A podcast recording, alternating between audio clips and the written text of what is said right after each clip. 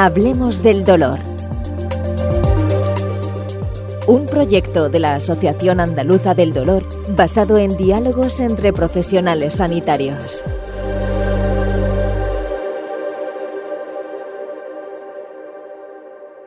Hola, eh, soy la doctora Consuelo Rodríguez, soy la jefa de servicio de anestesiología, reanimación y tratamiento del dolor del Hospital Universitario de Poniente, en el Ejido, Almería.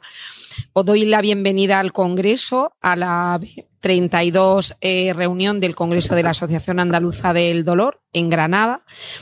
y estamos en la mesa de dolor pélvico crónico un viejo problema y nuevas soluciones. Contamos con tres eh, expertas en la materia.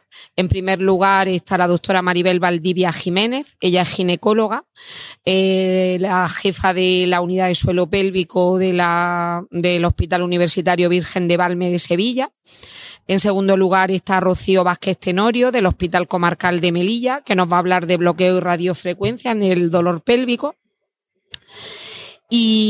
En último lugar está Inmaculada Herrador Montiel, ella es la jefa de la unidad del dolor del Hospital Universitario Reina Sofía de Córdoba y nos va a hablar de las técnicas de neuroestimulación en, este tipo de dolor. El dolor pélvico es un dolor complejo, eh, de difícil abordaje y en el que se necesita un abordaje multidisciplinar por lo cual es muy importante pues contar con la participación de diferentes especialistas.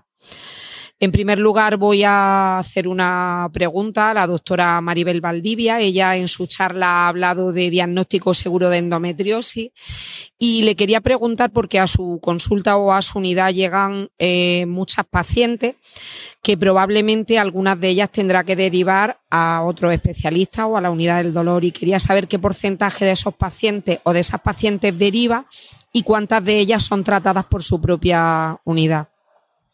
Buenas tardes a todos. Eh, agradecer esta oportunidad que nos dais para poder tratar este tema tan importante en la, mujer, que es lo que yo trato como ginecóloga.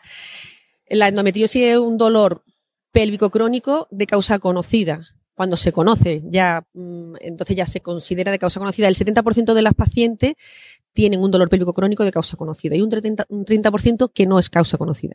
Si nosotros llegamos a la conclusión en una consulta de dolor pélvico crónico de que la causa conocida es una endometriosis, tenemos que hacer el abordaje con tratamientos primarios, en principio de tipo ginecológico, como son tratamientos hormonales, tratamientos de, eh, cirugía y, ya en una opción de una endometriosis un poquito que es resistente y refractaria al tratamiento, pues se, derivan a unidades.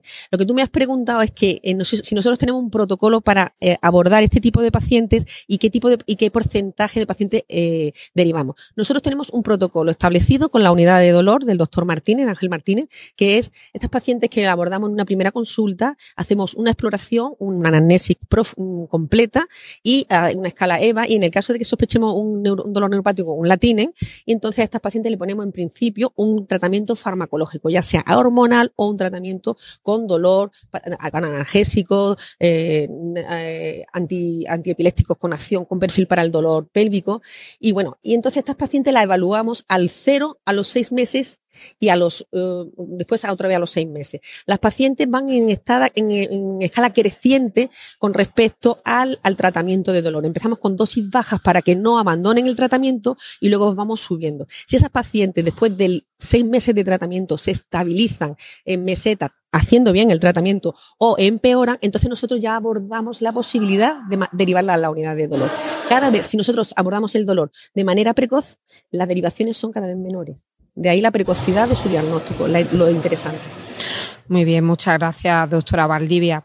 A la doctora Rocío Vázquez quería preguntarle, porque en la exposición que ha hecho en su charla ha sido súper interesante hablar de los bloqueos y radiofrecuencia. Y ha hablado, sobre todo, que era experta en bloqueo pudendo, ¿no? Y quería preguntarte si es que mm, eh, ha sido por casualidad, por el tipo de hospital en el que trabaja o que nos explicara un poco ese dato en concreto. Vale. Eh, lo primero, eh, buenas tardes y gracias a la, a la asociación por mantener tenerme aquí otro año más y darme la oportunidad de participar como ponente. Em, la alta incidencia que a lo mejor he tenido en, consulta, bueno, en general en el equipo, porque siempre trabajamos como equipo en la unidad del dolor. Em, ya no sé si ha sido por causística, porque tengamos, o no lo sé, porque la verdad es que la mayoría de las pacientes que yo he tenido han sido en en la unidad del dolor de Granada. Yo me formé allí, estuve allí los primeros años trabajando y ahora sí que es verdad que estoy en Melilla. Allí eh, mucho menos. Solo he visto a lo mejor una paciente. Sí que es verdad que los pacientes que he tenido en Granada, bueno, las pacientes que he tenido en Granada han sido sobre todo postquirúrgicas. Eh, pacientes que se han intervenido a lo mejor de una, una neoplasia de, de, útero, que han sufrido una histerectomía, pacientes que se le ha hecho una, una laparotomía, una laparoscopia. Entonces eso habla de que probablemente haya algún atrapamiento del nervio de algún algún punto del recorrido del pudendo que esté cogido. Y aunque se han hecho muchas pruebas, se han hecho pruebas de imagen para comprobar que no hubiera afectación, no estuviera atrapado físicamente, sí que es verdad que ese nervio está afectado. ¿Vale? Entonces, sí que la, la doctora Valdivia ha nombrado la episiotomía, la utilización de forceps y claro, en un hospital en el que hay tanto volumen de pacientes eh, de parto y de cirugía mayores, creo que por eso es por lo que podemos tener más pacientes de ese perfil. Bueno, gracias Rocío. Eh, Inmaculada, tu charla de neuroestimulación ha sido pues eh, rigurosa y con muchos datos, ¿no? Hablabas de los diferentes tipos de dispositivos y ha hablado de un dispositivo en concreto que es el que a vosotros más os gusta utilizar en este tipo de, de pacientes, ¿no? Quería que nos explicara un poco o explicara eh, a la audiencia o a los que nos escuchen exactamente eh, por, qué, por qué te gusta en concreto, bueno, lo has explicado en la charla, pero sobre todo cuáles son los resultados o qué ventajas le ves con respecto a otro tipo de técnica, porque ha hablado de muchas ¿no? Pero centrarme en la que tú has hecho especial hincapié. Bueno, pues buenas tardes a todos. Agradecer a la organización el poder estar aquí para intercambiar toda esta información con mis compañeros, porque en definitiva hemos dicho tratamiento multidisciplinario. Bueno, yo hablo del último escalón al que llegan estos pacientes para controlar el dolor. Evidentemente, cuando todo lo demás ha fracasado y ya no ha sido eficaz. Entonces, la neuromodulación, pues, se considera una técnica ya más compleja y ahora mismo el inconveniente con el, que nos estamos enfrentando es que, igual que la neuroestimulación se considera el gold estándar de lo que es la falla de espalda y del dolor regional complejo, en dolor pélvico crónico, crónico no hay tanta información científica o tantos artículos que respalden y avalen nuestra, nuestra, nuestro trabajo, nuestra decisión.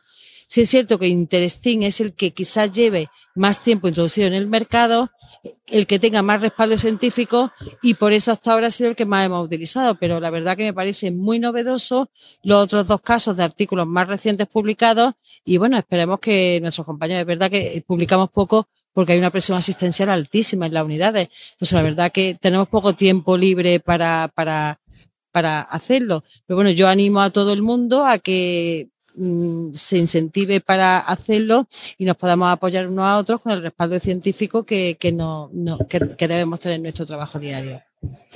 Bueno, pues muchísimas gracias a las tres. Eh, yo quería, bueno, también dar la enhorabuena a la organización del Congreso por tener en cuenta esta mesa de dolor pélvico. Decir que en el último barómetro del dolor que se publicó se ha visto que la prevalencia del dolor en mujeres es mucho mayor, que es un dolor de eh, difícil abordaje porque muchas veces, como ha dicho la doctora Valdivia, las mujeres o las pacientes andan perdidas. Es necesario tener unidades multidisciplinares donde se pueda hacer un diagnóstico, se pueda hacer un tratamiento y se puedan sobre todo orientar y derivar, incorporar eh, por supuesto, cada uno de los escalones, eh, incorporar también la rehabilitación, incorporar todos los temas de apoyo, ayuda, salud mental y creo que es eh, uno de los objetivos. Otro de los objetivos de incorporado en el Plan Andaluz del Dolor también está la humanización. Decir que muchas veces eh, los pacientes vienen cansados, vienen con dolor y eh, es necesario que encuentren un entorno confortable, amable y donde podamos dar respuesta, aliviar su dolor y, y tratarlo de una manera pues adecuada para lo que necesitan. Así que muchas gracias. Deseamos que haya sido de su interés y le esperamos en un nuevo podcast.